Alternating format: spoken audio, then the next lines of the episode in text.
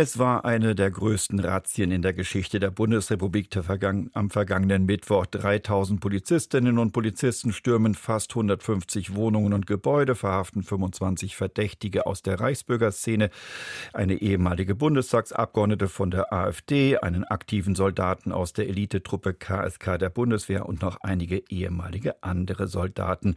Ja, beschlagnahmt wurden auch Computer, Handys und anderes Beweismaterial, auch Waffen und genau darüber wollen wir heute diskutieren diskutieren. Unter meiner Leitung im Studio begrüßt sie Theo Gers. Denn die Frage ist, meine Damen und Herren, was war das jetzt? Ein, wie es beispielsweise aus der AfD heißt, Operettenputsch irregeleiteter Spinner, die in ihrem politischen Wahn glaubten, mit weniger als 50 Mann hierzulande losschlagen und einen Sturz der Regierung und des politischen Systems herbeiführen zu können? Oder ist es vielmehr so? Die Ermittlungen lassen in den Abgrund einer terroristischen Bedrohung aus dem Reichsbürgermilieu blicken. Ja, so sah es Bundesinnenministerin Nancy Faeser am Mittwoch nach der Razzia. Und wenn es so wäre, dann wäre die Demokratie tatsächlich in Gefahr. Dann wäre es eine Terrorzelle aus einer Bewegung heraus, die offenbar auch immer mehr Zulauf hat. Bisher ging der Verfassungsschutz von 21.000 Reichsbürgern bundesweit aus. Jetzt am Wochenende wurde die Zahl 23.000 genannt. Das wären knapp 10 Prozent mehr in nur einem Jahr. Und demnach wäre auch möglicherweise die Zahl derjenigen, die unsere Demokratie abschaffen wollen und das notfalls mit Gewalt auch noch größer. Da könnte man immer noch sagen, was sind gut 20.000 gegenüber 80 Millionen, die hierzulande leben. Aber genau darüber wollen wir hier im Deutschlandfunk bis halb zwölf mit Ihnen diskutieren. Reichsbürger in Deutschland. Wie gefährdet ist die Demokratie? Das ist unser Thema heute. Diskutieren können Sie mit meinen drei Gesprächspartnern, als da sind Helge Lind, SPD-Bundestagsabgeordneter für den Wahlkreis Wuppertal, Mitglied im Innenausschuss. Guten Tag, Herr Lind. Guten Tag. Zweiter Gesprächsgast, Josef Oster, CDU-Bundestagsabgeordneter, auch aus dem Innenausschuss Wahlkreis Koblenz. Guten Tag, Herr Oster. Ja, einen schönen guten Morgen. Und Olaf Sundermeier, Journalist und Redakteur bei RBB24 Recherche und Experte für Rechtsextremismus, zugeschaltet aus Berlin. Guten Tag, Herr Sundermeier. Hallo, guten Morgen, Herr Gers. Gefährlich irre oder schon irre gefährlich? So hat ein Kollege vom Spiegel die Frage, um die es geht, auf den Punkt gebracht. Was meinen unsere Hörer? Die ersten haben heute Morgen unser Hörertelefon schon angerufen und das aufs Band gesprochen. Guten Morgen, Dr. Schulz aus Darmstadt. Die Reichsbürger und andere Radikale muss man beobachten und notfalls Verhaftungen vornehmen. Es gilt das Prinzip wäre den Anfängen. Schneider aus Köln. Ich halte das Thema für die Reihe von den Reichsbürgern ähm, ehrlich gesagt ein bisschen medial absolut überbauscht. Die waren weit davon entfernt, äh, irgendwelche Umsturzpläne realisieren zu können. Das Ganze wird völlig überbauscht. Die waren lediglich skurril und äh, wahrscheinlich führt das auch dazu, dass sie ein bisschen medial jetzt ähm, durchs Dorf getrieben werden. Klaus Lothar aus Rendsburg. Die Ge Demokratie ist gefährdet. Ähm, in, insofern halte ich die äh, Aktion äh, gegen äh, den Reichsbürgern für äh, sehr positiv. Schönbach, Paderborn. Ich meine, gefährlich sind die oder verwirrt, wie auch immer, wie sie es definieren möchten. Aber ein, ein Umsturzversuch, das ist ein bisschen übertrieben. Tag, mein Name ist Dinau, ich rufe aus Hamburg an. Warum finden diese äh, Leute plötzlich einen gewissen Zuspruch aus der Mitte der Gesellschaft?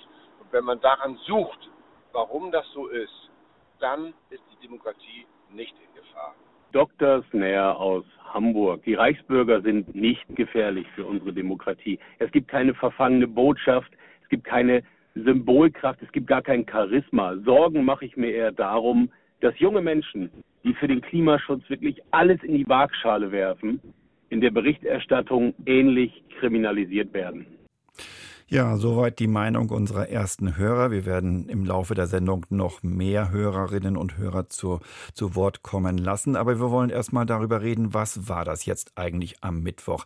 Helge Lind von der SPD, war das jetzt ein Operettenputsch, wie es zum Beispiel äh, Mitglieder der AfD versuchen herunterzuspielen, oder war es Gefahrenabwehr in ziemlich später Minute?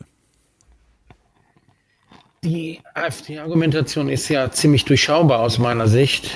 die kalkuliert ja damit, dass man ablenken will von eigener Verantwortung.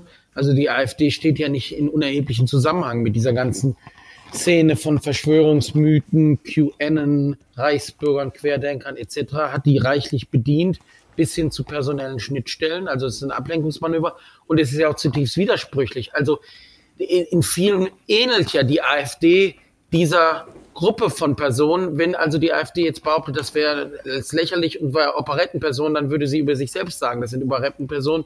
Sie hält sich selbst aber für eine ernsthafte Kraft.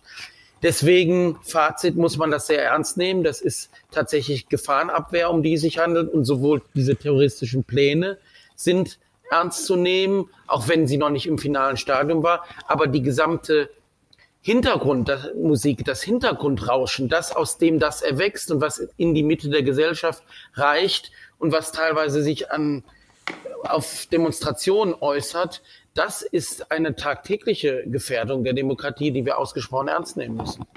Herr Lind, aber wenn zum Beispiel ein Hörer Thomas Bittner per Mail schreibt, äh, dass da 3000 Polizisten eingesetzt wurden und dann finden die eine Ausrufezeichen scharfe Schusswaffe, ein paar Schreckschusswaffen, Treppervorräte und ein paar tausend Euro Bargeld, damit lasse sich beim besten Willen kein Staatsstreich durchführen. Was sagen Sie dem denn? Warum ist es dennoch so gefährlich? Umgekehrt würde ich sagen, das zeigt, dass da unsere Sicherheitsbehörden über viele Monate ja clandestin, abgestimmt, hochprofessionell gearbeitet haben und verhindert haben, dass es zu Schlimmerem kommt. Also es ist ja mittlerweile schon, und wir werden zu weiteren Erkenntnissen ja gelangen, nachgewiesen, dass man mit militärischen Mitteln einen Umsturz plante, dass man gezielt Bundeswehrsoldaten und auch Waffen akquirieren wollte, entsprechend sich munitionieren und vorbereiten. Deshalb ist das für mich überhaupt kein Argument, dass zum jetzigen Zeitpunkt nicht viele Waffen gefunden waren, sondern es ist richtig, dass zu diesem Zeitpunkt interveniert wurde, bevor es zu Schlimmerem kam. Und zudem ist das Zeichen auch entscheidend. Dieser Staat ist wehrhaft und nimmt das nicht hin und er bagatellisiert nicht oder zieht nicht ins Lächerliche, wenn es zu solchen Umsturzfantasien gibt. Stellen wir uns doch mal vor, man hätte vor Jahren das Szenario Sturm aufs Kapitol für ernsthaft gehalten. Da hätten viele gesagt, das ist, das ist Comedy und Realsatire. Diese Realsatire war aber Realität. Der Wahnsinn ist Realität und wenn der Wahnsinn und solche irren Planungen Tatsache sind, dann muss man die ernst nehmen und ich warne dringlich davor, das ins Komödiantische zu ziehen oder angesichts der Figuren und äh, teilweise dann etwas merkwürdigen Darstellung, Selbstdarstellung davon auszugehen, es handelt sich um eine Bagatellgefahr. Das ist mitnichten der Fall und deshalb wird es auch ums Waffenrecht gehen müssen in den nächsten Monaten. Schon viele Themen angesprochen, die Sie da haben, Herr Lind. Äh, Josef Oster von der CDU. Nochmal die Frage, hat der Staat am Mittwoch richtig reagiert oder überreagiert? Stichwort Großrazzia gegen 50 irregeleitete Typen. Also er hat zunächst einmal richtig reagiert, äh, wenn ein Verdacht besteht äh, einer terroristischen Vereinigung, die sich äh, gegen unsere Demokratie und unser Staatswesen als Ganzes richtet, muss der Staat klar reagieren und das hat er am Mittwoch getan. Und es geht darum, erst gar nicht den Eindruck entstehen zu lassen, dass die Sicherheitsbehörden in diesem Sektor wegschauen würden, sondern das Signal muss klar sein, wir schauen überall hin, auch wenn viele in der Bevölkerung äh, zunächst einmal den Eindruck haben, das sind so ein paar wenige Spinner. Nein, der Staat schaut hin äh, und reagiert, wenn nötig, auch konsequent und wie letzte Woche auch sehr konsequent. Klar ist aber auch, es ist immer eine Gratwanderung, äh, vor der wir da stehen, als Politik, aber auch ins, insbesondere die Sicherheitsbehörden eine Gratwanderung, nicht überzureagieren und Dinge auch nicht überzubewerten. Und äh, genau deshalb, glaube ich, führen wir heute diese Diskussion, auch äh, im weiteren Verlauf des Tages ja auch als Sondersitzung des Innenausschusses, weil wir aufpassen müssen, dass wir auch nicht überziehen äh, und dann auch diese Fragen klar diskutieren. Aber es sind immerhin in der letzten Woche 25 Haftbefehle vollstreckt worden. Und wir leben in einem äh, gut aufgestellten Rechtsstaat. Einen Haftbefehl bekommt man als Sicherheitsbehörde auch nicht so ohne weiteres. Also ich finde, das war eine Aktion, äh, die Lob verdient. Das haben unsere Sicherheitsbehörden über viele Wochen und Monate intensiv vorbereitet. Und das Signal ist klar, Dieser Staat schaut hin, dieser Rechtsstaat schaut hin, äh, seien es Reichsbürger, Verschwörungstheoretiker, Rechtsextremisten, Linksextremisten, Islamisten. Das muss das Signal sein, dass unsere Sicherheitsbehörden aufmerksam sind. Olaf Sundermeier, Sie sind Journalist, Sie beschäftigen sich seit langem mit dieser rechtsextremen Szene. Sie sind Redakteur beim RBB 24 Recherche. Hat Sie das eigentlich überrascht am Mittwoch, dass da so ein so eine Aktion aus heiterem Himmel will ich nicht sagen, aber ähm, dass so eine Aktion abgelaufen ist und können Sie auch diesen Zulauf erklären, den die äh, Reichsbürger überhaupt haben? Ich sprach ja vorhin davon, jetzt sind es angeblich schon 23.000, die derartigen Ideen anhängen.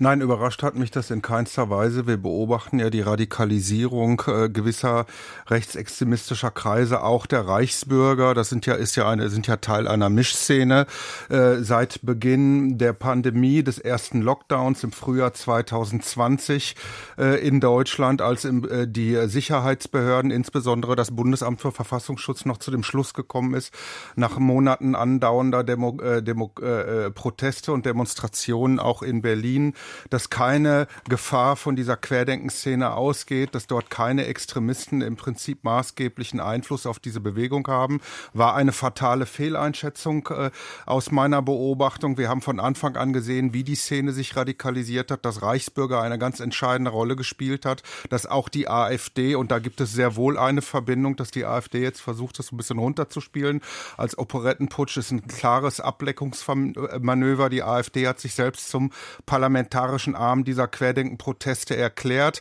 und es gab einen nachweislich strukturellen Zusammenschluss zwischen den Querdenkern und den Reichsbürgern im thüringischen Saalfeld im Herbst äh, vorvergangenen Jahres, über den wir auch exklusiv berichten konnten. All diese Dinge sind im Prinzip bekannt gewesen, auch die Verbindung von, Fall, von Frau Malzack-Winkemann, der ehemaligen AfD-Bundestagsabgeordneten und Richterin am Landgericht in Berlin, mit Leuten aus, aus den Kreisen, gegen die die jetzt aktiv ermittelt wird, ist mir persönlich seit langer Zeit, spätestens seit dem Sommer vergangenen Jahres, äh, äh, bekannt, äh, bekannt gewesen. Es gibt auch andere Akteure aus der AfD, die damit eine Rolle spielen. Frau Massak-Winkemann hat selbst noch im Oktober musste sie sich verantworten vom Richterdienstgericht in Berlin am Verwaltungsgericht in Begleitung äh, des, Justiziaria, des Justiziars der AfD-Bundestagsfraktion Stefan Brandner und in Begleitung von Roman Reusch, leitender Oberstaatsanwalt aus Berlin und Mitglied des Deutschen Bundestages, enge Bündnisgenossen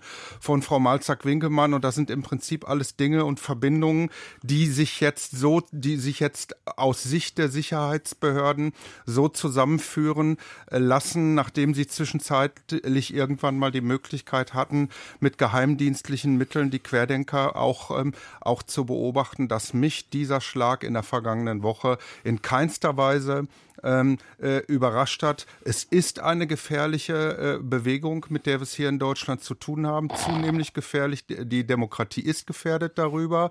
Inwiefern angesichts der Qualität und eines möglicherweise unmittelbar bevorstehenden Anschlags auf die Demokratie und auch einer Umsetzung dieser Umsturzpläne ein solches Ausmaß, ja öffentlich begleitetes Ausmaß an Aktivitäten der Sicherheitsbehörden, eine Razzia mit 3000 Polizisten äh, notwendig war, vermag ich persönlich überhaupt nicht zu beurteilen. Äh, die Bundesregierung, äh, insbesondere die Bundesinnenministerin, aber auch Teile der Justiz wollten sicherlich ein öffentliches Signal damit senden.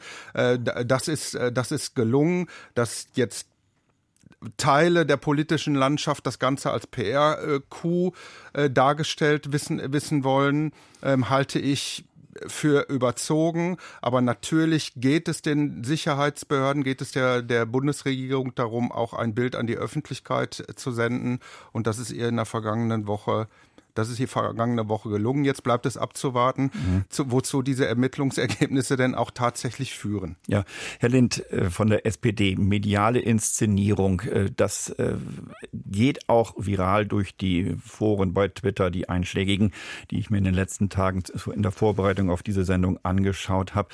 Die Frage, die sich manche gestellt haben, musste es wirklich gleich das ganz große Besteck sein mit 3000 Mann, 3000 Polizisten, um diese 25 Leute festzunehmen und dagegen vorzugehen. jetzt wäre es nicht auch eine Nummer kleiner gegangen? Es wäre mal eine spannende Frage. Ich würde mir das gerne anschauen, ob Leute, die sich jetzt da so echauffieren und das als Showveranstaltung darstellen, ob die sich auch so geäußert haben, wenn es zu diesen sehr sichtbaren martialischen Einsätzen im Bereich Clankriminalität ging. Und da wird ja auch gut begründet, dass man bewusst so demonstrativ so hart vorgeht, nicht nur mit allen Instrumenten, die man die, gegen die organisierte Kriminalität nutzt, um diese Szene dort einzuengen, auszutrocknen, um sichtbar zu machen, ihr habt hier keinen Platz. Und das ist ein Instrument, das in dem Zusammenhang als sinnvoll erachtet wird. Und dann finde ich das in diesem Bereich dieser Gründung terroristischer Vereinigungen auch absolut angemessen und ich finde es auch legitim, da ein deutliches Zeichen zu setzen. Wir haben im Übrigen jetzt da Sicherheitsbehörden, und es waren ja sowohl Bundes- als auch Landesebene beteiligt, auch entsprechend die Bundesgeneralschaft, Bundesanwaltschaft und eine Innenministerin, die sich sehr deutlich geäußert hat, aber auch auf der Landesebene die Innenminister über Parteigrenzen hinweg. Das ist das eine, was wichtig ist. Und das andere ist, glaube ich, deutlich zu sehen, dass, dass ähm, wir eben nicht mehr in der Phase sind der Verharmlosung. Wir haben äh, diverse Influencer. Wir haben einen Naidu und andere. Äh, und wenn uns das noch so irre und wahnsinnig vorkommt, ich selbst könnte Ihnen Aktenordner füllen mit Zuschriften, Bedrohungen, Beschimpfungen von Leuten, deren Weltwahrnehmung aus QN und Verschwörungsmythologien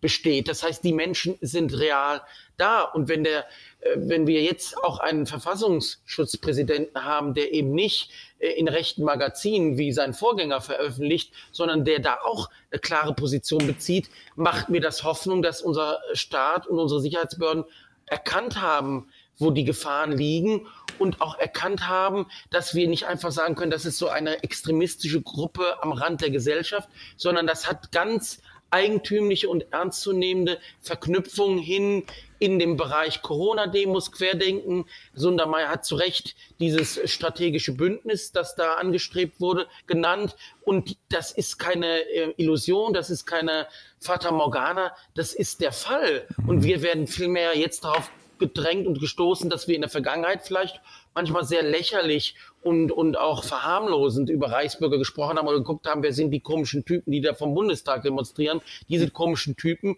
wollen aber rein in den Bundestag und hatten Pläne hier, ähm, den, den, das zentrale Parlament unseres Staates anzugreifen. Deswegen bin ich absolut für robusten Ansatz, Einsatz und auch für sichtbare, wehrhafte Demokratie der Form, ja. wie wir sie jetzt erlebt haben. Josef Oster von der CDU, würden Sie Herrn Lind so weit folgen, vielleicht auch in der Analyse, dass man die Reichsbürger jetzt noch im Griff hat, aber dass man verdammt aufpassen muss? Ja, ich denke, die Aktion letzte Woche hat gezeigt, äh, dass wir sie im Blick haben äh, und vor allen Dingen auch gezeigt, dass dieser immer mal wieder unterschwellig geäußerte Vorwurf, die Sicherheitsbehörden seien auf dem rechten, rechten Auge blind, dass der nicht zutrifft. Ja. haben, haben wir sie denn auch im Griff, Herr Oster? Entschuldigung, wenn ich dazwischen gehe, aber Sie sagen, wir haben sie im Blick, aber haben wir sie auch noch im Griff? Also dazu hat ja die Aktion letzte Woche durchaus maßgeblich beigetragen, dass offensichtlich führende Köpfe äh, dieser Bewegung äh, jetzt dingfest gemacht wurden und dann auch einem rechtsstaatlichen Verfahren zugeführt werden. Aber ich glaube, was in diesem Zusammenhang auf jeden Fall auch wichtig ist, ist, äh, dass unsere Sicherheitsbehörden auch zu so einer großen Aktion in der Lage sind, dass sie sie auch konsequent vorbereiten können. Und äh, da darf ich nochmal in Erinnerung rufen, dass dieser Weg, äh, dass wir die Sicherheitsbehörden in den vergangenen Jahren deutlich aufgewertet haben, offensichtlich der richtige ist. Wir haben in den vergangenen Jahren gerade als unionsgeführte Regierung ja dafür gesorgt, dass gerade auch der Verfassungsschutz deutlich besser mit Personal ausgestattet wurde, um hier auch äh, Arbeits- und Ermittlungsschwerpunkte setzen zu können. Und das zahlt sich jetzt aus. Und äh, dieser Weg, dort auch politisch eine Priorität zu setzen, der ist in der Vergangenheit äh, nicht immer nur äh, auf positive äh, Reaktionen in der politischen Landschaft gestoßen, also es scheint offensichtlich so zu sein, äh, dass wir dort äh, auf dem richtigen Weg sind. Mhm. Klar ist aber auch, Sie haben das eben, Sie haben das eben gefragt, äh, wie ist das mit der Wirkung? Der Staat muss natürlich aufpassen, dass er nicht überzieht. Und genau deshalb sind in der Folge einer so großen Aktion wie in der letzten Woche auch politische Fragen notwendig, die wir im Rahmen einer Sondersitzung heute auch stellen werden Und natürlich äh, entstand der Eindruck, äh, dass da möglicherweise auch eine Inszenierung damit verbunden war. Und ich finde, wir müssen alle gemeinsam dafür Sorge tragen, äh, dass sich dieser Eindruck nicht verfestigt. Sagt Josef Oster von der CDU. Und es geht hier in Kontrovers um das Thema Reichsbürger in Deutschland. Wie gefährdet ist die Demokratie?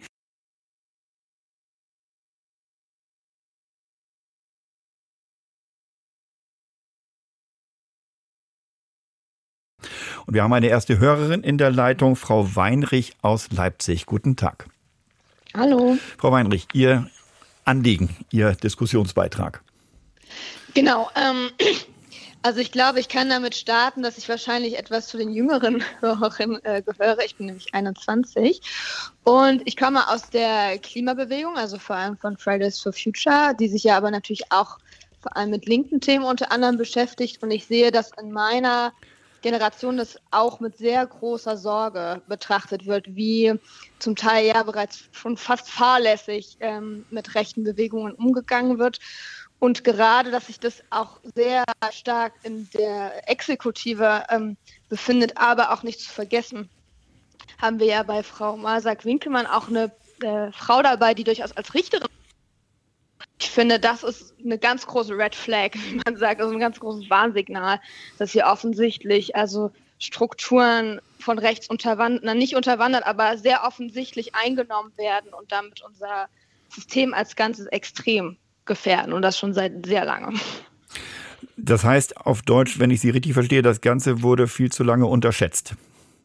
Ja, es wird viel zu lange unterschätzt und es wird auch zum Teil immer ganz gern belächelt, habe ich das Gefühl. Das wurde jetzt auch öfter, öfter schon in der Sendung gesagt. dass denkt, ach ja, komm, ein paar Querdenker, ein paar Esoteriker.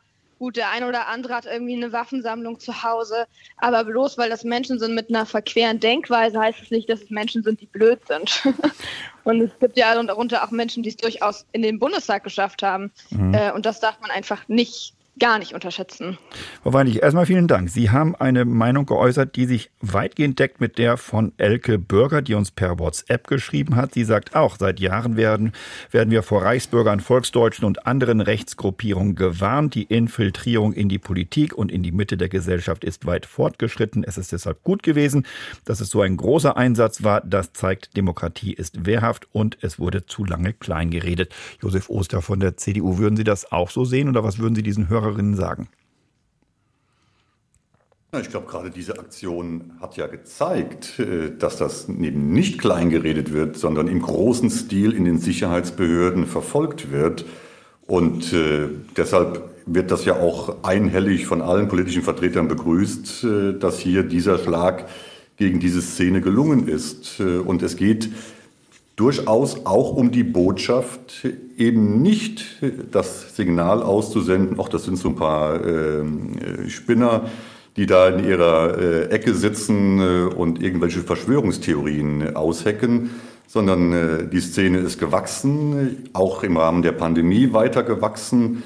Und äh, das müssen wir als Staat sehr ernst nehmen. Und das zeigt, ich sage das nochmal, wie wichtig es ist, dass unsere Sicherheitsbehörden in der Lage sind, das auch aktiv zu begleiten, dass sie die technischen, rechtlichen und personellen Möglichkeiten haben, solche Bestrebungen auch aktiv entgegenzuwirken.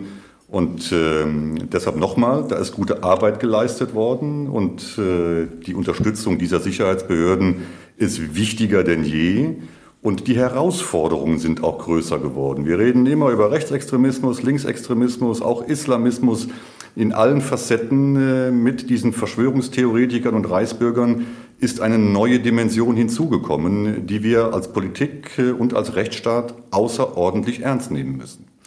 Ja, Helge Lind, äh, Frau Weidrich hat es angesprochen, nicht ernst genommen. Sie hat aber auch noch einen anderen Punkt genannt, nämlich äh, sie hat die Rechtsanwältin genannt und die Personen, die generell bei diesem Putsch mit dabei waren. Alles keine dummen Leute, so würde ich es jetzt mal in meinen Worten sagen.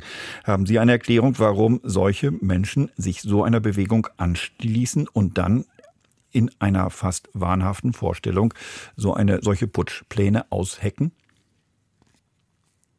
Es wäre ja eine ziemlich herablassende, arrogante Sicht, wenn man sagen würde, Wahn Und mit Wahn muss man vorsichtig sein. Also, dass wir nicht in die Schiene geraten, ja, das sind hier geistig Gestörte. Das kennen wir ja übrigens auch von rechtsterroristischen Anschlägen aus der Vergangenheit, bei denen gesagt wurde, ja, das ist kein, keine rechte Motivation, sondern das ist einfach nur psychische Störung.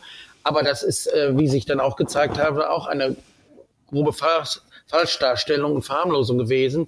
Nein, äh, Wahn in diesem politischen Sinne ist ja nicht äh, exklusiv für Leute mit niedrigem Bildungsgrad. Im Gegensatz, die Geschichte zeigt ja, auch die deutsche Geschichte, dass äh, antidemokratische Haltungen, auch äh, Haltungen, die wir als irrational begreifen würden, oft auch von Eliten, reaktionären Eliten, Anhängern der Monarchie, des Deutschen Reiches in der Vergangenheit, antidemokratischer Modelle verfochten wurden.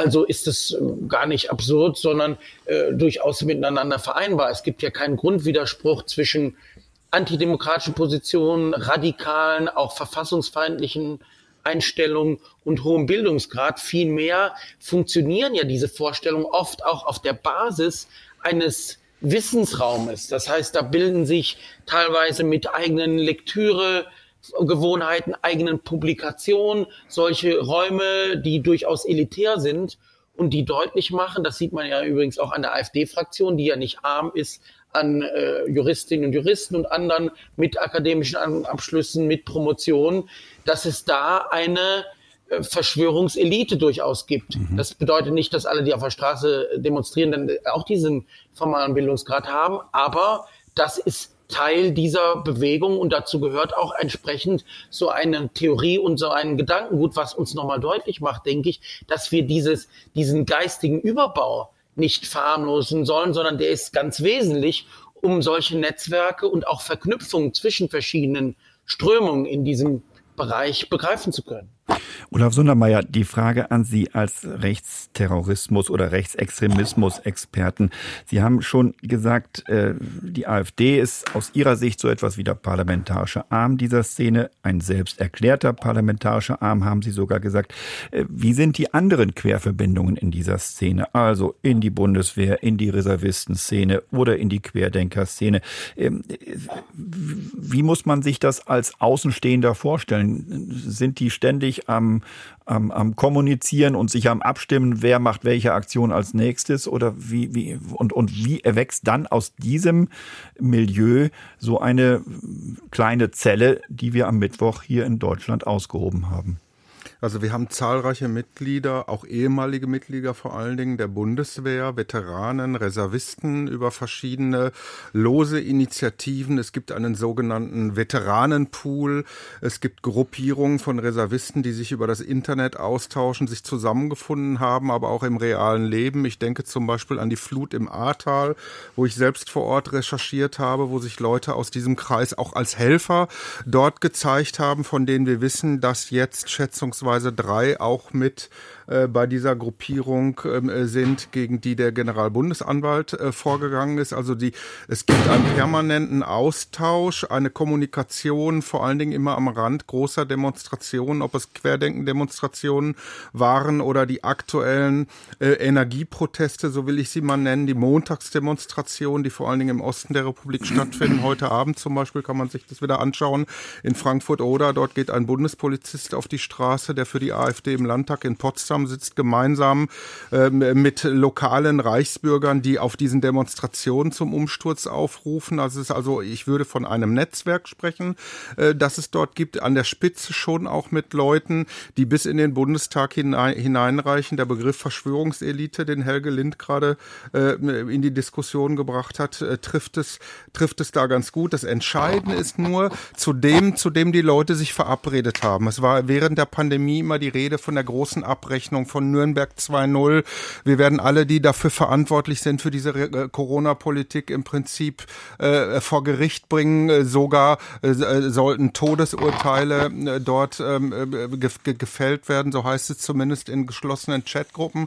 Das ist ganz deutlich ernst zu nehmen und das Entscheidende ist, dass wir es hier mit Leuten zu tun haben, die wissen, wo, wo, wovon wir sprechen. Wir haben einen ehemaligen Oberst ähm, ähm und Mitglied der Kommando Spezial Kräfte, der zu seiner aktiven Zeit Kriegsverbrecher aus dem Kosovo nach Den Haag gebracht hat, vors Kriegsverbrechertribunal und der mir persönlich mal in, in, in einem Interview gesagt hat, das machen wir am Ende dieser Corona-Zeit, dieser Pandemie wieder, dann, wenn die große, wenn diese große Abrechnung kommt. Es gibt Juristen, es gibt Polizisten, das habe ich gesagt und insofern stellt sich jetzt ganz entscheidend die Frage auch, wie wehrhaft ist die Demokratie nach innen? Wie wehrhaft sind die Sicherheitsbehörden? Gehen sie, können sie selbst überhaupt Resilienz haben gegen diese Einflüsse? Wir haben einen Staatsschützer aus dem niedersächsischen Landeskriminalamt, der bei dieser Gruppierung mit dabei ist. Wir haben eine Polizistin aus Nordrhein-Westfalen, aus dem Kreis Minden, äh, Minden-Lübbecke, die AfD selbst unabhängig von diesen, äh, von diesen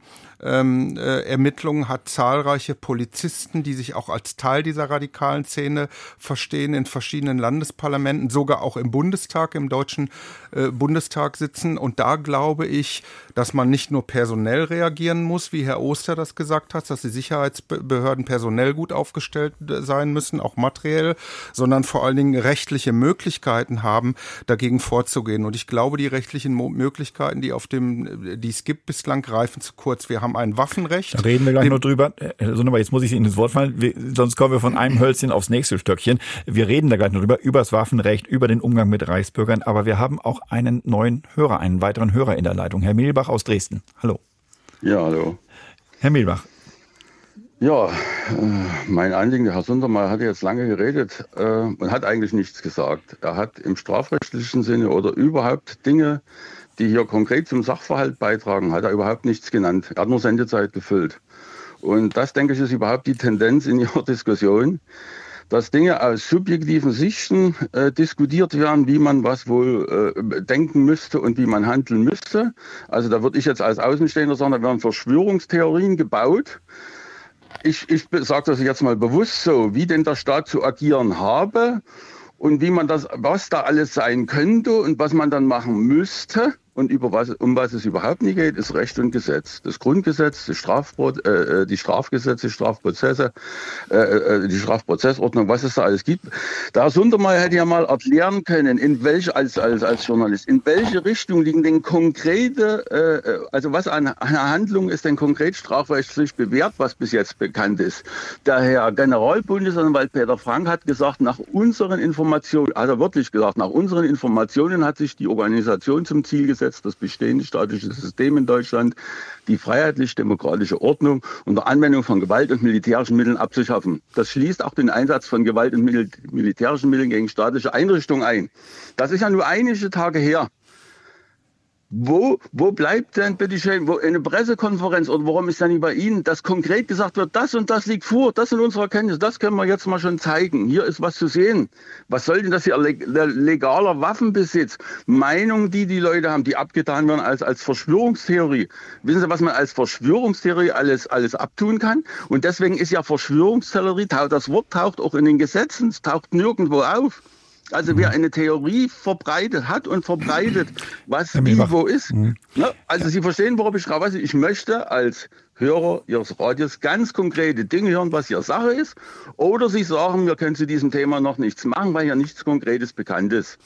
Herr Mieber, also Botschaft ist angekommen. Herr, Herr, Herr, Herr, Herr Mieber, Botschaft ist angekommen. Sie haben, Sie, haben, Sie haben gesagt, äh, Sie, Sie, haben direkt Herrn Sundermeier angesprochen, der soll mal sagen, was da auf dem Tisch liegt. Aber die Frage geht sicherlich auch an, sicherlich auch an, an Herrn Lind und Herrn Oster. Ähm, muss da nicht jetzt auch bald Butter bei die Fische gegeben werden, was diese Truppe vor, vorhatte? Aber zunächst Herr Sundermeier. Also ein, eine Frage ist absolut berechtigt, die Herr Mehlbach äh, gestellt wird, was denn diese ganzen konkreten inhaltlichen Vorwürfe sind. Wir hören ja aus dem Innenausschuss, Herr Lind und Herr Oster können das, das möglicherweise ergänzen, dass dort äh, heute tatsächlich die Frage gestellt werden soll, welche konkreten Vorwürfe, welche konkreten genau. Tatplanungen denn dort äh, äh, dazu geführt haben, dass diese Razzia in der vergangenen Woche stattgefunden haben. Und ich denke, dass den Behörden, dass es den Behörden dringend geboten verboten ist, heute darüber Aufklärung zu geben, damit eben, äh, damit darüber keine weiteren Spekulationen angestellt werden können. Das ist eine berechtigte Frage, äh, deren Adressat allerdings zum Beispiel der Bundesgeneral, äh, der Bundes, Entschuldigung, die Generalbundesanwaltschaft ist. Herr Lind, Herr Oster, Sie beide werden heute Nachmittag in Sondersitzungen des Innenausschusses genau, genau diese Fragen stellen. Vielleicht fangen wir an mit ja, Herrn Lind, das, oder? Ja. Das ist ja das ist ja genau eine der zentralen Aufgaben. Aber eben, das muss man, glaube ich, nochmal deutlich machen, auch äh, das Stichwort war Justiz, also Generalbundesanwalt. Es ist ja nun in unserem Land, und ich hoffe, dass das niemand bezweifelt, eine funktionierende Gewaltenteilung intakt. Und deshalb habe ich großes Vertrauen aber erwarte auch, dass entsprechend dann dargelegt werden wird. Es tagen ja der Innenausschuss, der Rechtsausschuss, auch das Parlamentarische Kontrollgremium werden sich damit befassen, darlegen wird, was die entsprechenden Indizien sind. Es wurden ja 25 Personen, 23, 22 von ihnen wegen des Verdachts der Beteiligung an einer terroristischen Vereinigung, drei wegen Unterstützung festgenommen, acht mittlerweile mindestens in Untersuchungshaft. Sowas passiert ja nicht einfach nur so intuitiv und auf Zuruf, sondern äh, da setze ich absolut vertrauensvoll auf die Anwaltschaft und unsere verschiedenen Ebenen, dass es entsprechende Anhaltspunkte gibt, die dann auf den Tisch kommen, soweit das natürlich dann auch möglich ist und gesagt werden kann, die dann begründen, wieso dieser Verdacht besteht, was an Gewalttaten geplant wurde, auch Planung von Gewalttaten und so weiter, militärischen Aktionen, Beschaffung sind ja durchaus strafbewehrt. Also es gibt ja eine Reihe von möglichen Punkten, die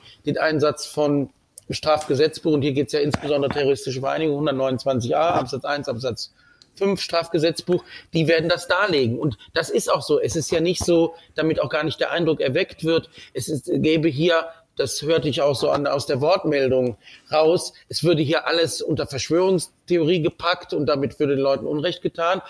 Das ist gewiss nicht der Fall und ist auch nicht so der Fall, dass die Bundesinnenministerin oder die Landesinnenminister hier die Justiz mal beauftragen, jetzt macht mal was, sondern wir haben dafür die entsprechenden Sicherheitsapparate, die ermitteln und die arbeiten und die ja auch selbst in ihrem eigenen Selbstbewusstsein agieren und nicht einfach auf politische Weisung. Das scheint ja. mir ganz ja. wichtig zu sein und das wird heute auch entsprechend intensiv im Innenausschuss diskutiert werden. Äh, genau darüber, genau das, da möchte ich noch mal kurz einhaken, Herr Oster. Herr Mehlbach aus Dresden, unser Hörer vorhin, hat ja auch eingefordert, dass da jetzt gewissermaßen nachgelegt werden muss, äh, was konkret da im Busch ist und welche Vorwürfe da erhoben werden.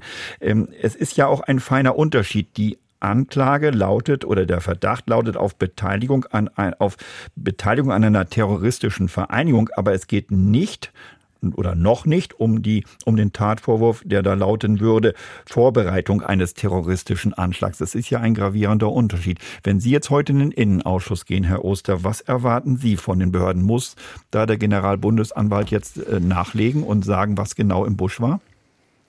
Und auch die Öffentlichkeit hinterher informieren, weil die Sitzung ist ja erstmal hinter verschlossenen Türen.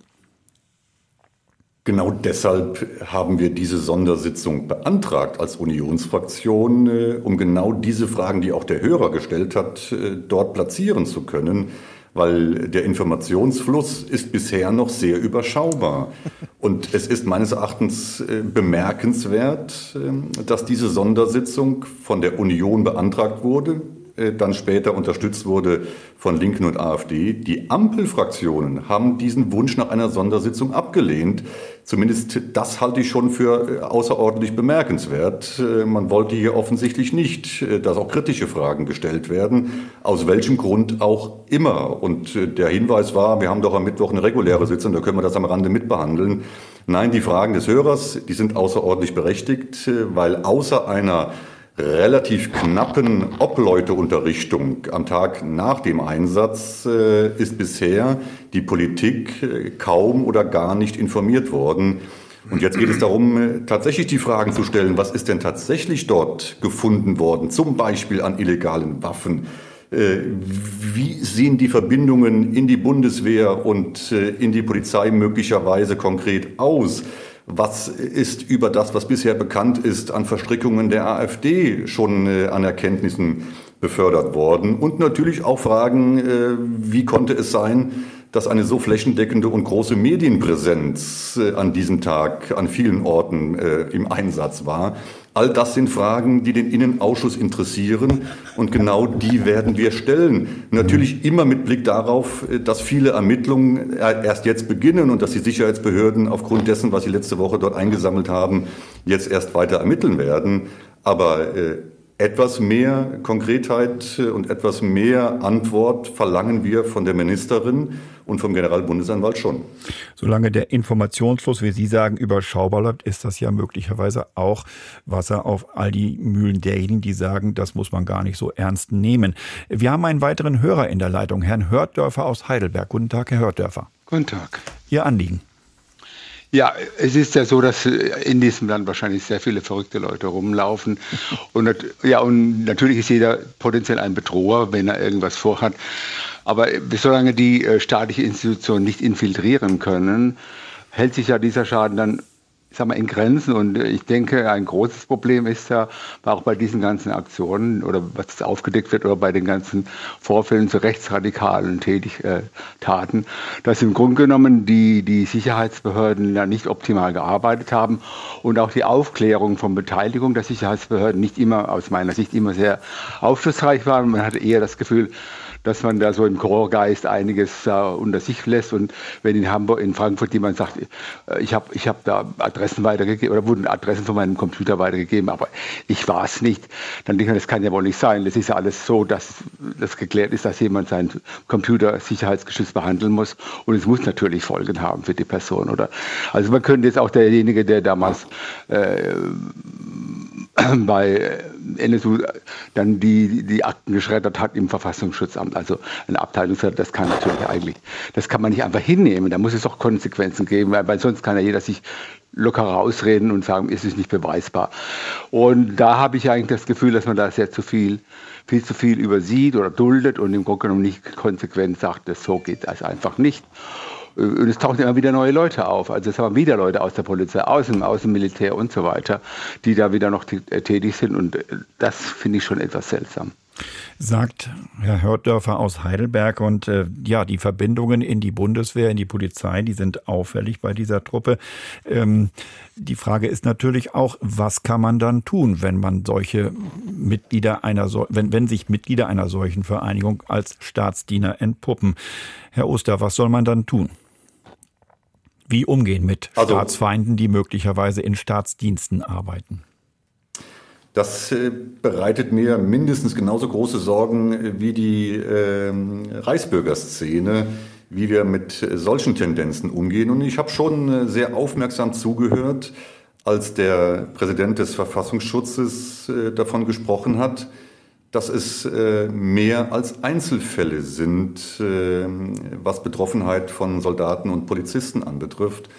Und äh, das muss uns als Politik insgesamt aufhorchen lassen, dass wir dort genauer hinschauen müssen und allen Tendenzen, die in irgendeiner Form dort zutage treten, ganz konsequent entgegentreten. Und das ist ja keine ganz neue Erkenntnis, äh, dass es dort solche Fälle gibt. Wenige, zum Glück. Ähm, wir haben über 300.000 Polizisten in Deutschland äh, und äh, es sind die weit, weit, weit überwiegende Zahl natürlich hoch anerkannte Persönlichkeiten. Aber die wenigen Fälle, die es dort gibt, die dürfen uns nicht ruhen lassen. Und deshalb müssen wir dort genau hinschauen, auch bei der Bundeswehr. Das war ja ein Grund, äh, warum in der letzten Wahlperiode auch der militärische Abschirmdienst deutlich aufgewertet wurde. Und dass es jetzt solche Ermittlungserfolge gibt wie in der letzten Woche, dann ist das eben auch ein Zeichen dafür, äh, dass in den Sicherheitsbehörden ordentlich gearbeitet wird und dass man eben nicht wegschaut, sondern genau hinschaut. Und das scheint der Fall gewesen zu sein und das muss weiter unser Auftrag sein, wirklich dort genau hinschauen, ohne Scheu und wenn es Defizite gibt, denen konsequent Reichsbürger in Deutschland, wie gefährdet wenn dafür das ist Dienstrecht die möglicherweise das ist unser Thema heute. Muss, dann stehen wir dem konstruktiv auch noch gegenüber. einmal kurz vorstellen. Josef Oster Helge von der CDU. Josef Oster, Helge Lind, SPD-Bundestagsabgeordneter, Josef Oster, CDU, Abgeordneter, beide Mitglied im Innenausschuss. Beide werden sich heute Nachmittag in Sondersitzungen mit dieser Razzia beschäftigen. Und Olaf Sundermeier, Journalist und Redakteur bei RBB24 Recherche. Wir haben vor den Nachrichten drüber gesprochen und Josef Oster hat es versprochen von der CDU, wir müssen genau hinschauen und wir werden auch genauer hinschauen.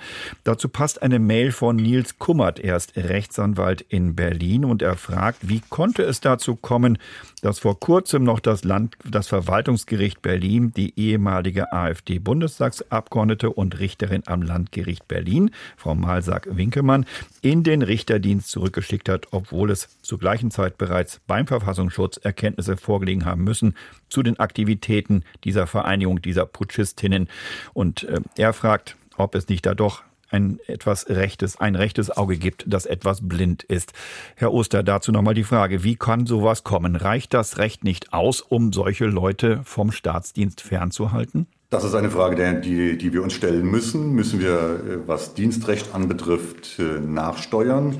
Aber äh, gerade dieser Fall, ich glaube, der lohnt auch noch mal etwas genauer hinzuschauen wie denn der Informationsaustausch auch unter den Sicherheitsbehörden erfolgt ist. Auch das ist eine Frage, der wir uns noch mal nähern müssen. Wie gut äh, sind Einzelinformationen, die in einzelnen Sicherheitsbehörden ähm, gewonnen wurden, dann mit anderen im Austausch? Und ist immer jede Stelle, jedes Gericht, wenn es um solche Verfahren geht, auch so umfassend informiert, ähm, dass man eine fundierte Entscheidung treffen kann?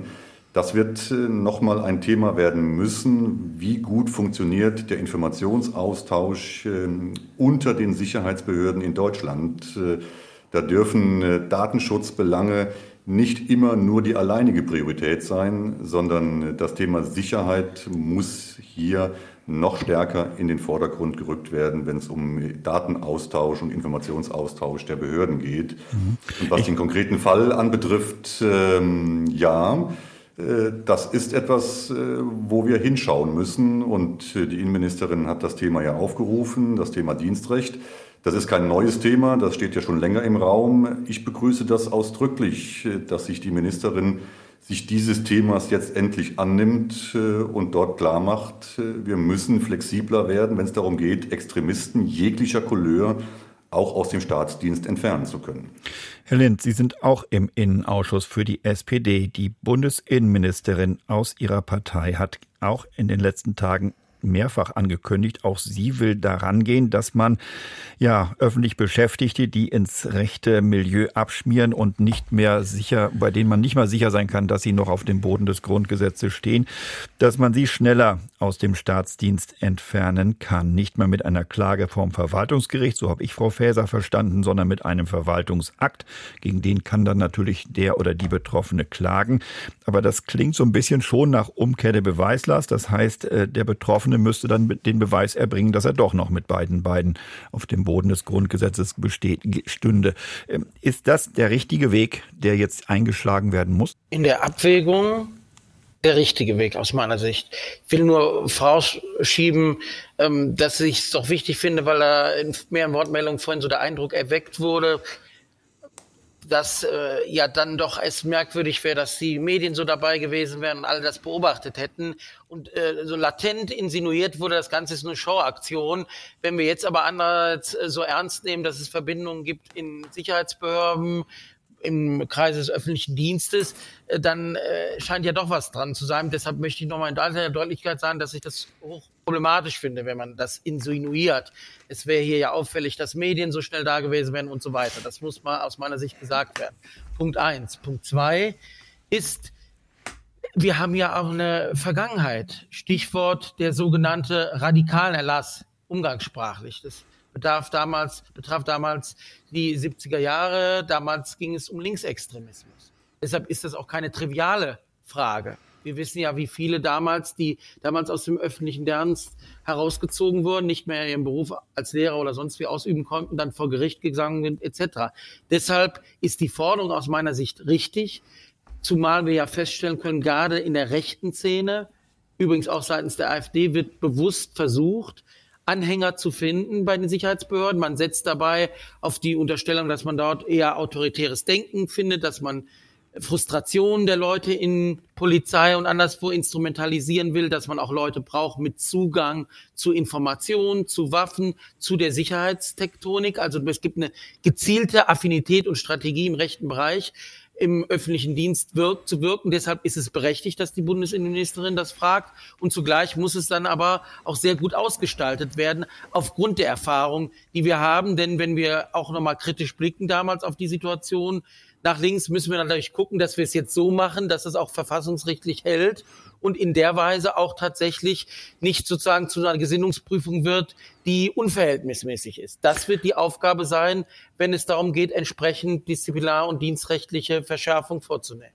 Da nochmal die Frage ganz kurz, Herr Lind. Das Disziplinarrecht reicht nicht. Das sagen viele Praktiker, Minister beispielsweise, äh, die mit solchen Fällen zu tun hatten, also Beschäftigte eigentlich loswerden wollten aus der Polizei beispielsweise, aber die dann vor Gericht erfahren haben, dass sie mit dem Disziplinarrecht da nicht, da nicht mit durchkamen.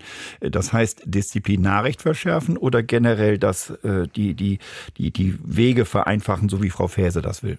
Was wollen Sie genau? Beides. Ich würde beides für sinnvoll achten. Also äh, Disziplinarrecht äh, ist ja richtigerweise ein Instrument und deshalb finde ich es auch notwendig, dass man da prüft, was man machen kann. Aber der Hinweis von Frau dass wir noch einen Schritt weitergehen müssen, Sie nannten das Stichwort äh, Beweislastumkehr beziehungsweise dann sagen Verpflichtungen im Sinne einer Regelvermutung, dass die Person dann nachweisen muss, dass diese Vermutung nicht zutreffen, halte ich angesichts der Lage für tatsächlich geboten. Wenn wir sehen, dass Instrumente nicht greifen, nicht wirksam sind und die dadurch eine Strategie von rechten Verschwörungsideologen und anderen Gruppen befördern, müssen wir handeln. Das ist ja der Sinn von Gesetzgebung und solche Verschärfung wäre ja auch nicht äh, sozusagen nur ein symbolischer Akt, sondern die wäre die einzige Möglichkeit, um zu verhindern, dass solche Unterwanderungsstrategien funktionieren. Deshalb halte ich den Ansatz und die Forderungen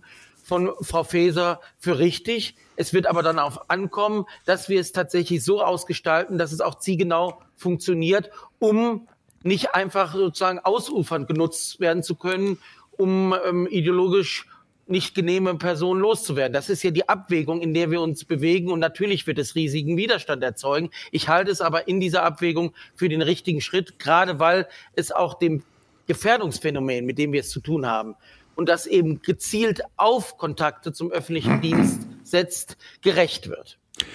Soweit Helge Lind. Wir haben einen weiteren Hörer in der Leitung, Herrn Webern, Herrn Webendörfer aus Hamburg. Ja, moin. Ähm, also ich ähm, wundere mich, was sich da so entwickelt hat. Äh, ich war äh, Zeitsoldat bei der Bundeswehr und ähm, da war es so, dass genügend Leute äh, in der Truppe waren, die ähm, nur eine kurze Dienstzeit hatten. Wir hatten damals noch die Wehrpflicht. Und solche, äh, solche Sachen wären damals nicht möglich gewesen, mhm. weil immer irgendwo einer war, der das dann weitergegeben hätte. Äh, die Sondereinheiten, die es damals ja auch schon gab, äh, bei den Fallschirmjägern und, und, und, und äh, so äh, einigen speziellen Truppen, da mag das etwas anders gewesen sein, aber ähm, solche Sachen gab es bei der Bundeswehr nicht, beziehungsweise sie konnten sich nicht weiterentwickeln. Nicht? Also, dass das dann so eine ganze Gruppe wurde oder so etwas, sondern da war immer einer, der sagte, Kinder, was läuft denn hier? Äh, das geht doch wohl nicht. Und ist dann zu irgendeinem äh, Chef gegangen oder äh, sonst wem und dann war die Sache draußen. Also, wir haben einige Sachen äh, versäumt und müssten vielleicht auch mal äh, überlegen, wie die ähm, Auswahl der betroffenen äh, Beamten, äh, wenn es um die Polizei geht, äh, mal zu überprüfen und zu sagen, äh, was machst du so in deiner Freiheit und so äh, in deiner Freizeit und ähm, solche Dinge. Ähm, ich denke, das ist auch Aufgabe eines jeden Vorgesetzten. Also ähm, ich habe meine Ausbildung gemacht und wurde dann auch irgendwann Vorgesetzter von ein paar Leuten. Äh, da hatte ich mich um meine Soldaten zu kümmern mhm. und auch zu hören, was, was die so machten und was sie so dachten und was sie bewegte und, äh, und dann hörte man auch mal, also ich meine, die Leute haben dann ja nicht, ja. Äh, sie haben ihre Meinung gesagt, haben gesagt, da, da müssen wir durchgreifen oder so. Das, das kommt dann ja raus. Herr Wemendörfer. Und dann verhindert man so mhm. etwas. Herr Wemendörfer, ja, Entschuldigung, jetzt gehe ich. ich ja, danke. Äh, ich habe es verstanden. Also es geht darum, einmal zuhören, auch mal was diejenigen betrifft, die schon im Öffentlichen beschäftigt sind, aber vielleicht auch genau hingucken bei denen, die rein wollen in den öffentlichen Dienst. Und es klang ja gerade schon an, äh, das Stichwort radikalen Erlass, Herr Oster, braucht es vielleicht nicht so etwas wie in den 70er Jahren, das war ja ein hoch umstrittenes Verfahren, aber muss der Staat künftig, künftig wieder genauer hinschauen, wen er einstellt? Das muss er. Das ist ganz eindeutig. Es ist mit einem klaren Ja zu beantworten, äh, dass wir den Blick schärfen müssen. Wer will da zu uns in Anführungszeichen in den öffentlichen Dienst und ist damit ja in gewisser Weise auch ein Repräsentant unseres Staates insgesamt? Dort müssen wir genauer hinschauen, sowohl was wir eben besprochen haben, was das Disziplinarrecht anbetrifft, ähm, wobei das nicht banal ist, das äh, muss man ja ganz deutlich dazu sagen. Es geht hier um einen erheblichen Eingriff äh, in Persönlichkeitsrechte bis hin zu einem Berufsverbot ja möglicherweise.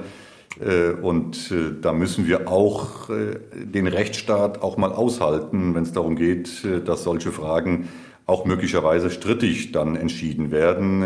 Aber dass wir hier Nachbesserungsbedarf haben, das steht für mich außer Frage. Aber wie gesagt, noch besser ist es natürlich, wenn solche Persönlichkeiten oder Personen erst gar nicht den Weg in den öffentlichen Dienst finden. Und äh, die Einstiegsvoraussetzungen in allen möglichen Bereichen müssen wir uns nochmal genauer anschauen.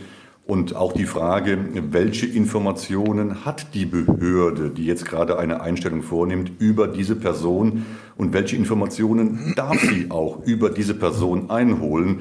Da gibt es ja abgestufte Verfahren, je nachdem, wie relevant die Stelle ist, die, die zu besetzen ist. Da werden wir nochmal genauer hinschauen müssen, ob nicht der Informationsfluss dort etwas konkretisiert und verbessert werden muss, auch was äh, Regelabfragen bei den Sicherheitsbehörden anbetrifft. Äh, das ist ein Punkt, den man in den Blick nehmen muss. Äh, darüber hinaus ähm, hat der Hörer aus Hamburg ja eben eine durchaus wichtige Frage angesprochen. Äh, in Zeiten, als es noch eine allgemeine Wehrpflicht gab, war es natürlich innerhalb der Bundeswehr schwieriger, dort irgendwie kleine exklusive Gruppen zu etablieren. Äh, das ist heute anders und auch das ist ein Punkt, den wir uns genau anschauen müssen. Wie funktioniert aktuell die Personalgewinnung bei der Bundeswehr? Wer kommt da zur Bundeswehr? Und gibt es auch dort Besonderheiten, die wir als Politik stärker in den Blick nehmen müssen und darauf reagieren müssen? Also auch das ist ein Punkt, den ich sehr, sehr ernst nehme. Wer kommt gezielt in die Bundeswehr und mit welcher Motivation? Ich glaube, da ist der Blick noch nicht scharf genug. Hm, Herr Sundermeier, direkt dazu. Gibt es in der Tat in der rechten Szene so ein Völkchen, hätte ich fast gesagt, die gezielt dann sagen, wir gehen in die Bundeswehr rein und da haben wir dann möglicherweise die Spielwiese, die wir uns erwünschen? Ja, natürlich diese Affinität zu allem, was militärisch ist, haben Rechtsextremisten auf der ganzen Welt und dass es früher nicht so gewesen sein soll hier, als es die Wehrpflicht noch gab in der Bundesrepublik Deutschland, halte ich für einfach nicht richtig. Wenn ich mich an meine eigene Zeit als Wehrpflichtiger erinnere, dort hatte ich zwei Neonazis in der Kompanie. Einer war in der äh, bekannt, berühmt-berüchtigten Dortmunder rechtsextremen Russenfront aktiv. Das ist niemandem aufgefallen. Das sind Leute, mit denen ich im Prinzip auf der Nachbarstube gelegen habe die haben da zwar nicht den äh, keinen keinen Umsturz geplant, konnten aber gleichwohl einfach unbehelligt dort ihre ihren Wehrdienst äh, ihren Wehrdienst leisten. Entscheidend ist aber den den den Hinweis, den Herrn Oster Herr Oster auch gegeben hat, so eine Regelabfrage verfassungsrechtlicher Art. Diesen Vorstoß gibt es jetzt in in Brandenburg äh, durch, da, durch das CDU geführte Landesinnenministerium. Da soll soll im Prinzip eine Regelüberprüfung stattfinden für Bewerber, insbesondere der Polizei, des diskutiert wird das auch für andere Bereiche des öffentlichen Dienstes.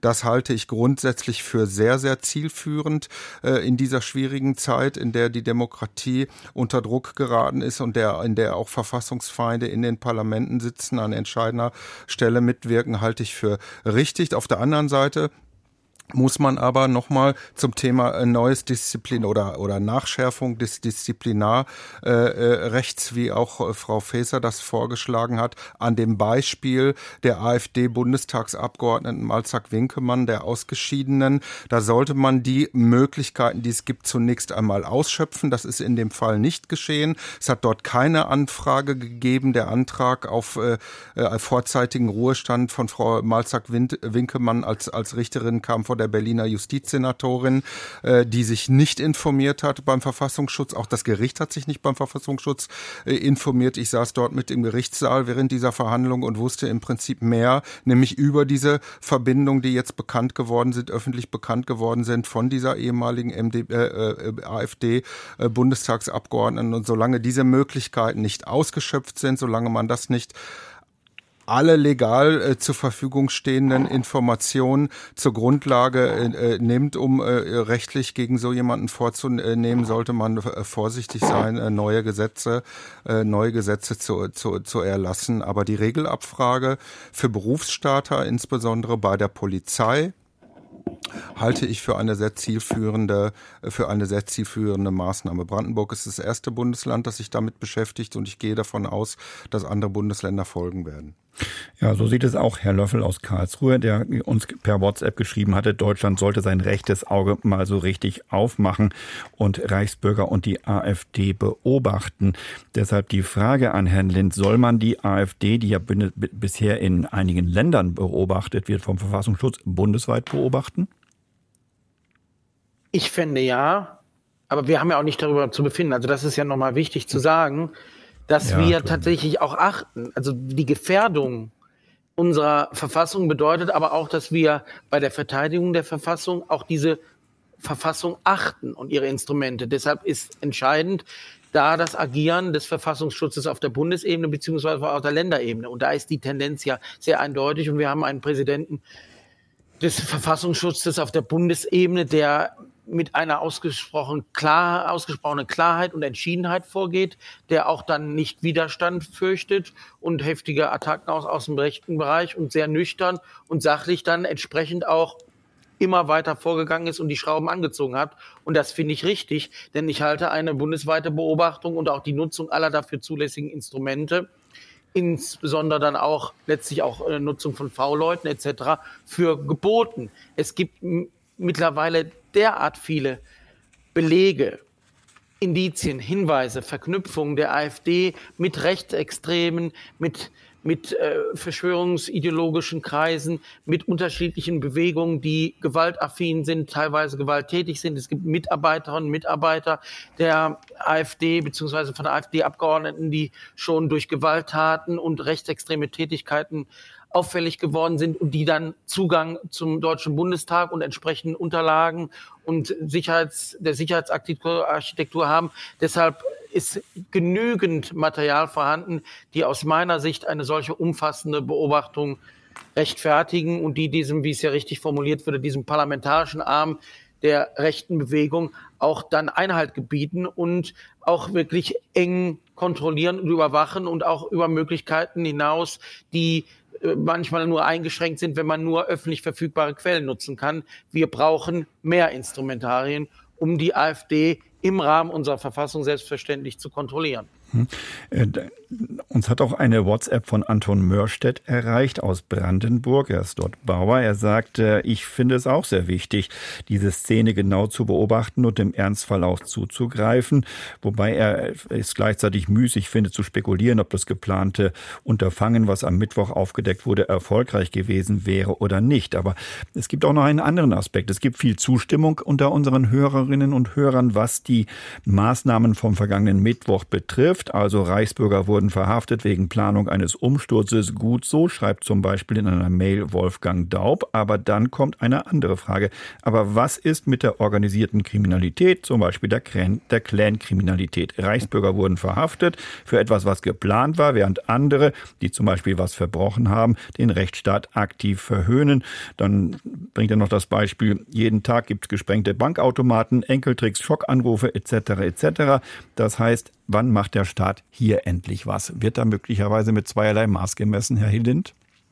Das heißt, gegen die Reichsbürger mit aller Härte und bei anderem guckt man nicht so genau hin?